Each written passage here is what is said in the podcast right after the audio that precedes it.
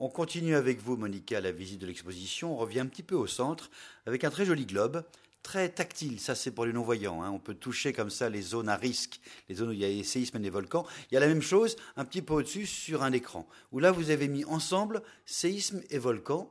C'est aux mêmes endroits. Et oui, c'est pas un hasard, c'est justement aux frontières de ces fameuses plaques tectoniques, ces morceaux d'écorce qui bougent, qu'on va trouver des séismes et des volcans.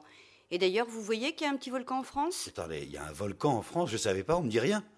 Alors, en fait, il n'y en a pas un, il y en a plusieurs. Hein. Il y a toute cette chaîne des puits qui est toute récente et on nomme volcan actif un volcan qui est entré en activité au plus tard il y a 10 000 ans. Ah d'accord, c'est un volcan à votre échelle. Hein. Rassurez-moi, il est, bien éteint.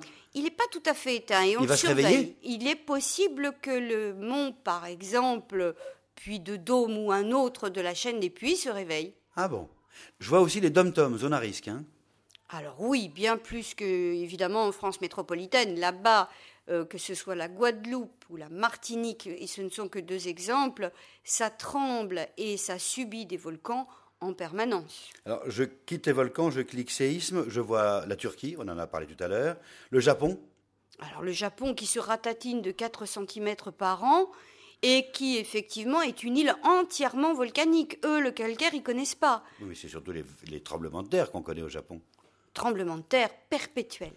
Et le, le Big One, comme ils disent les Américains, San Francisco. Le Big One à San Francisco, alors on l'attend, on ne sait pas quand. Hein. San Francisco est posé sur une faille qui s'appelle la faille de San Andreas, qui fait 1500 km de long et qui est en train, tout doucement, mais par à-coups, par saccades violentes qu'on appelle les séismes, de nous remonter toute la Californie euh, vers l'Alaska.